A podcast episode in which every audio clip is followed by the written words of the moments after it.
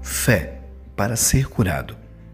Em Listra vivia um homem paralítico, aleijado desde o nascimento, que passava os dias sentado e jamais havia conseguido andar. Ele estava ouvindo Paulo pregar. Quando fixou seus olhos nele, percebendo que o homem tinha fé para ser curado, Paulo ordenou-lhe em voz alta: Apruma-te direito sobre teus pés. O homem então deu um salto e começou a andar. Atos, capítulo 14, verso 8 a 10. Shalom, aqui é o pastor Wagner mais uma vez com um podcast da nossa série A Palavra da Fé e o Evangelho Pleno.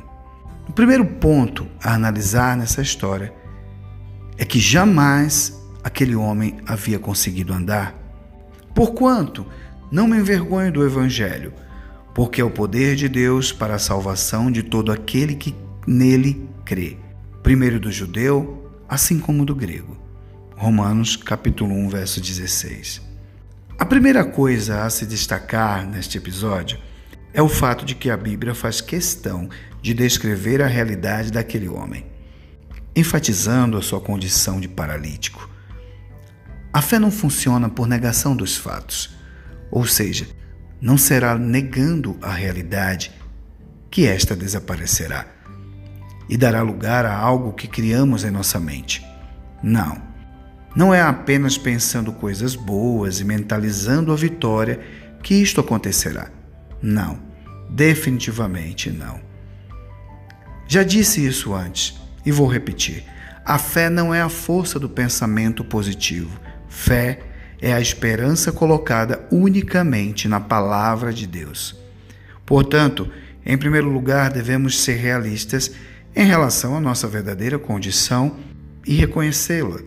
Depois, confrontá-la com a vontade de Deus expressa em Sua palavra, para assim obtermos a vitória sobre o pecado e suas consequências. É preciso primeiro reconhecer a condição de pecador para depois sermos apresentados ao poderoso Salvador. Este é o verdadeiro Evangelho. Se não estivermos convencidos de que somos pecadores, por que buscaríamos a salvação? O ensino de declararmos a palavra de Deus sobre as circunstâncias da nossa vida para que o poderoso Evangelho de Deus, que transforma, opere efetivamente, deve ser utilizado em tudo no nosso cotidiano e a todo momento. Porém, não é uma doutrina de negação da realidade. É a aplicação da verdade bíblica sobre a realidade física. Neste embate, vence a palavra de Deus, que é a sua vontade para a vida de todo aquele que o ama. Pois, desde o início, este era o plano. Porém, foi desfigurado pelo pecado. Deus não planejou a morte, a enfermidade a pobreza para nós. Isto veio com o pecado e é o campo de operações do diabo. A confiança nessa prática diária reconfigura o nosso mundo. O diabo não se firma na verdade, então, pela fé, pratique a palavra de Deus todos os dias, confessando-a em todas as situações da sua vida. E você vai criar em volta de si uma atmosfera construída sobre uma base firme da verdade. Você poderá se firmar nisso, mas o diabo não. Ele não conseguirá se aproximar de você. Pois onde você estiver, será tudo feito de pura verdade. Ele não se firma na verdade. Toda vez que ele tentar, afundará, como alguém pisando em areia movediça e vai preferir fugir de você. Ele foi assassino desde o início e jamais se apoiou na verdade, porque não existe verdade alguma nele. Quando ele profere uma mentira, fala do que lhe é próprio, pois é um mentiroso e pai da mentira. João, capítulo 8, verso 44. Segundo ponto, o paralítico estava ouvindo Paulo pregar. Como consequência, a fé vem pelo ouvir as boas novas, e as boas novas vêm pela palavra de Cristo. Romanos, capítulo 10, verso 17. De acordo com a sua vontade, ele nos gerou pela palavra da verdade, a fim de sermos como que os primeiros frutos de toda a criação. Assim, meus queridos irmãos, tende estes princípios em mente. Toda pessoa deve estar pronta para ouvir, mas tardia para falar e lento para se irar. Tiago, capítulo 1, versos 18 e 19. Vejam, a condição daquele homem era realmente deplorável. Ele não conheceu outra condição senão aquela de incapacidade e desprezo. Mas algo estava acontecendo naquele dia, bem perto dele. Lhe veio a oportunidade de ouvir algo que ninguém havia dito antes a ele. E continuou ouvindo atentamente. Com certeza, Paulo falava do poder do Evangelho para mudar a vida das pessoas. E enquanto o paralítico simplesmente ouvia, entrava em seu pensamento uma visão de possibilidades. Ele não as tinha antes, mas agora a palavra de Deus clareava aquele lugar de trevas onde ele estava. O Evangelho poderoso de Deus é infalivelmente simples.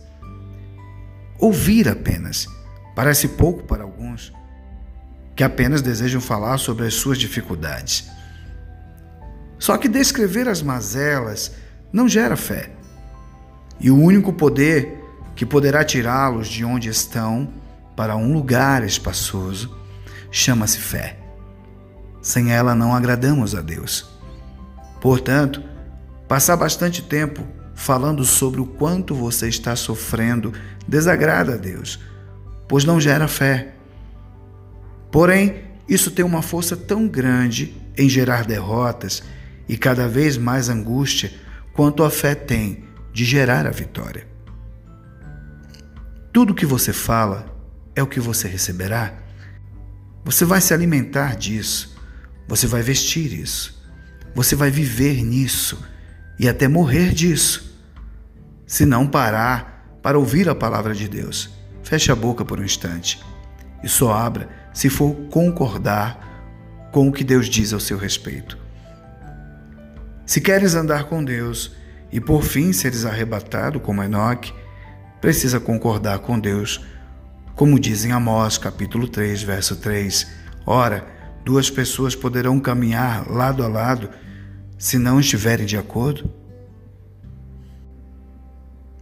Eis porque alguns dizem mesmo depois de ter conhecido o Evangelho, que se sentem sós na vida. Não concordam com Deus. Concorde com Deus a respeito de tudo o que Ele diz sobre cura, libertação e prosperidade. Você receberá exatamente isso sobre a sua vida. Este é o pacote da salvação. Terceiro ponto e percebendo que o homem tinha fé para ser curado, Paulo ordenou-lhe: Porquanto, se alguém é ouvinte da palavra e não praticante, é semelhante a um homem que contempla o próprio rosto no espelho e, depois de admirar a si mesmo, sai e logo esquece da sua aparência. Porém, a pessoa que observa atentamente a lei perfeita, a lei da liberdade, e nela persevera, não sendo ouvinte negligente, mas um praticante zeloso, será muito feliz em tudo o que empreender. Tiago, capítulo 1, verso 23 a 25. O texto de Tiago agora nos concede o próximo passo para que realmente passemos a viver da fé. Anteriormente, ele nos advertia sobre o ouvir Porém, na sequência, nos adverte de que não podemos apenas ser ouvintes. É um avanço no ensino. Devemos começar por ouvir, pois a fé é gerada e sustentada assim. E aumenta gradativamente enquanto ouvimos a palavra de Deus. No entanto, será preciso mais. será preciso acrescentar a isto a prática da palavra. E daí por diante, ele nos expõe uma pequena parábola. A palavra de Deus é como um espelho nesta parábola, o que significa que devemos olhar para ela. Leia-se. Ler a palavra, ouvir, expor a nossa mente ao confronto com ela. Como um espelho, ela nos mostrará a verdade sobre quem somos em Cristo ou se estamos fora dos seus princípios. Pois espelhos não mentem. Se você estiver arrumado, ele mostra. Se estiver despenteado também. Então ele prossegue declarando que, se agora que vimos a verdade de quem somos no espelho da palavra, e não colocarmos em prática os princípios contidos ali para nos ajustarmos a ela e ficarmos cada vez mais parecidos com Cristo, esqueceremos de quem somos de verdade. Não somos o que o mundo ou o que o diabo diz que somos, somos o que Deus diz. Todavia, precisamos mais que apenas dizer que cremos nisto, precisamos praticar isto. Se o espelho da palavra de Deus me mostra que sou salvo em Cristo, devo ter a prática de um salvo e me santificar conforme a palavra me diz. Se também naquele reflexo Deus me diz que a minha verdadeira face é de alguém curado, mas confesso todos os dias a minha enfermidade, jamais eu vou parecer com aquele que Deus me mostra em Sua palavra. E não concordei com ele sobre a cura, portanto, não poderia recebê-la. Se esta mesma palavra me descreve como alguém próspero, Todavia sou avarento com os dízimos e ofertas, pela falta desta prática fico sem suprimento. Daí por diante, para todas as outras coisas, o mesmo princípio é aplicado. Vemos que o homem paralítico, mesmo diante da sua triste realidade, parou e ouviu a palavra. E nas palavras de Paulo encontrou a verdade do desejo de Deus para os enfermos, a cura. Logo, portanto, deu o passo de fé. Paulo já o havia enxergado no meio daqueles gregos e percebeu a sua fé. Percebeu aquela fé aumentar a cada palavra mencionada. Então soltou a ordem como último passo para a vitória. Bastava-lhe apenas obedecer à ordem apostólica. E ele obedeceu. Aleluia!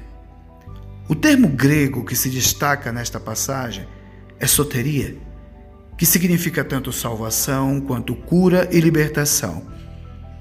Comece a fazer isso todas as vezes ao receber as palavras proféticas ou encontrar os textos de fé que falam de vitória. Se quiser realmente viver da fé, levante e obedeça a ordem. Faça aquilo que você nunca fez antes. Desafie-se a crer sem reservas como este homem fez e começou a andar. Comece a andar hoje em situações que te paralisavam e em tudo que te diziam que não havia possibilidades. Comece a andar altaneiramente, de cabeça erguida. Ande confessando a palavra. Ande dando ordens que antes lhe pareceriam impossíveis de serem dadas à enfermidade às finanças, na sua casa, no seu ministério. Diga isso para a morte e declare vida. E se firme na verdade. O evangelho que você conheceu é o poder de Deus. A maneira mais eficaz de semear o pensamento de Deus em nosso coração é semear a palavra de Deus em nosso pensamento. Aqui terminamos mais um estudo. Anote os versículos, medite sobre esta mensagem e que o Senhor te fortaleça no âmago do ser, com todo o poder, por meio do Espírito Santo de Deus. Shalom.